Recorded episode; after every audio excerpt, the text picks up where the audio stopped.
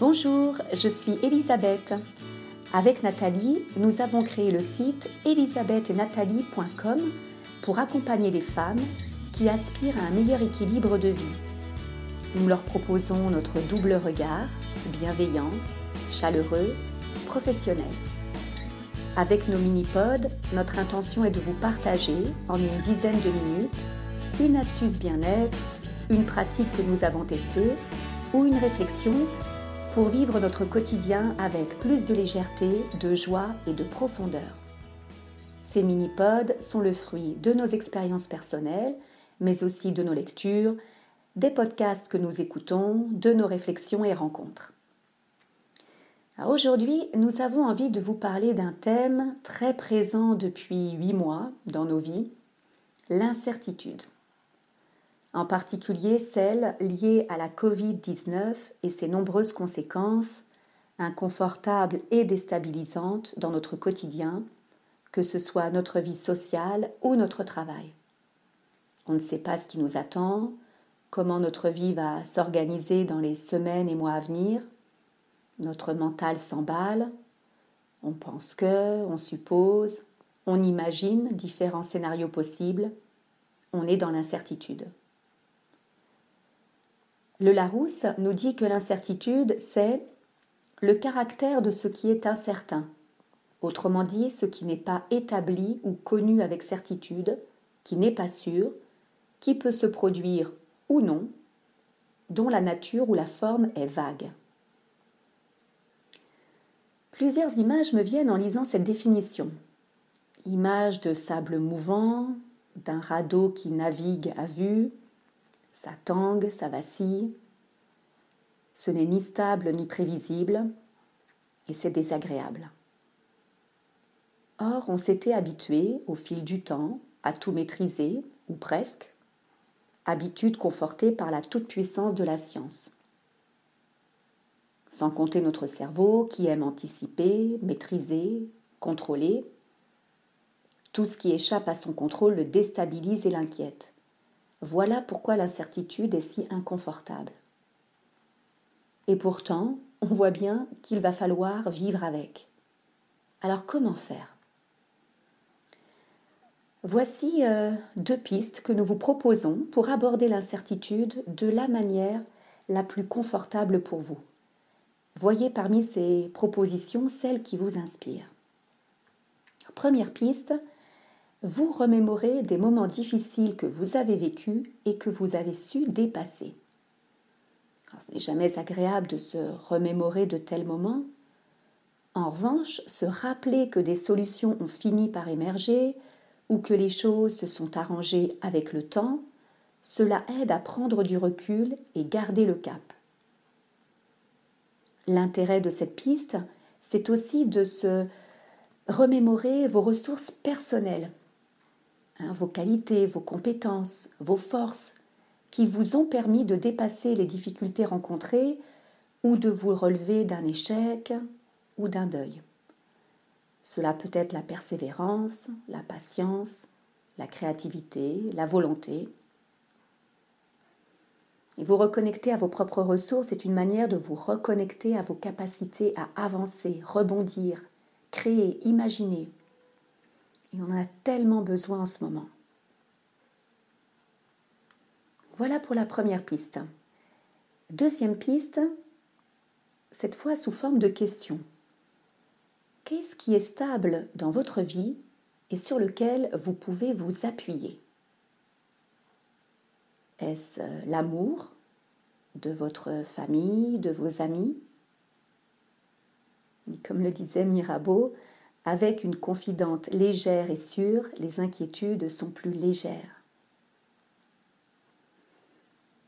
Est-ce un projet ou une cause qui vous porte?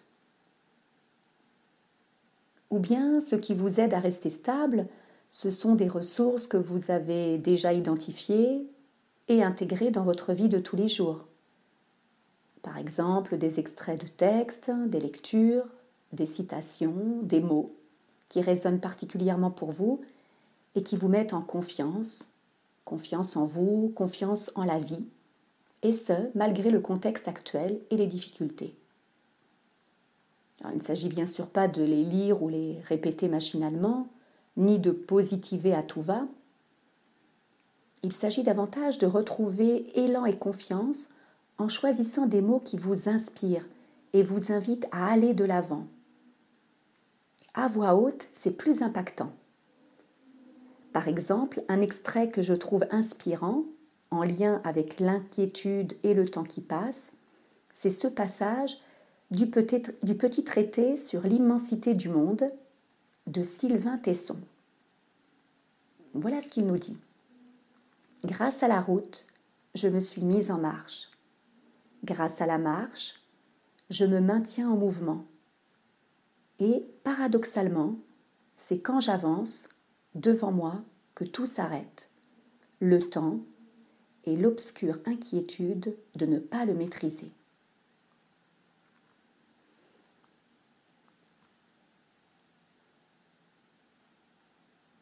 peut-être que ce qui est stable pour vous, ce ne sont pas les mots, mais un lieu qui vous ancre. La montagne, l'océan, la forêt. Si ce lieu n'est pas à proximité, vous pouvez le visualiser comme si vous y étiez. Et vous installez confortablement dans un endroit calme. Fermez les yeux Prenez trois profondes respirations et laissez tranquillement venir à vous l'image de ce lieu que vous aimez. Ses couleurs, ses parfums, sentir le contact de l'air sur votre visage.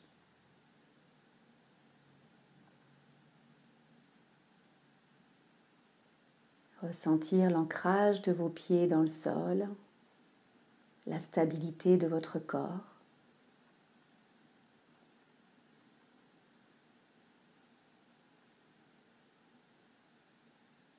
Et à votre rythme, clore ce moment en prenant trois profondes respirations.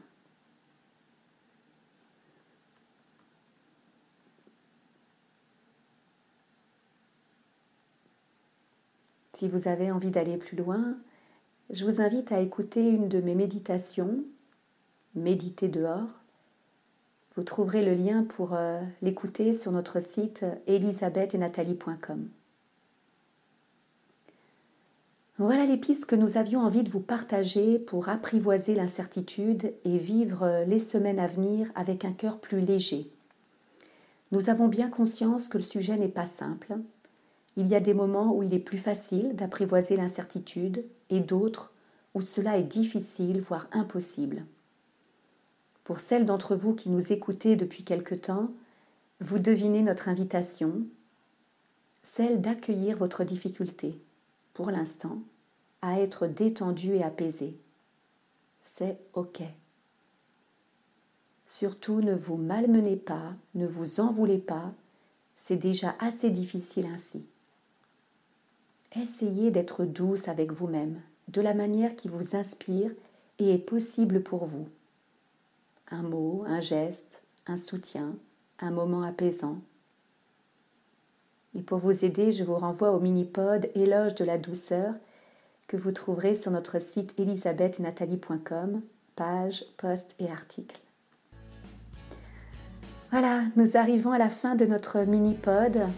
N'hésitez pas à partager sur notre page Facebook Elisabeth et Nathalie ce que vous faites pour diminuer votre incertitude, ce qui marche pour vous. Cela pourra donner des idées aux autres femmes qui nous écoutent et nous lisent.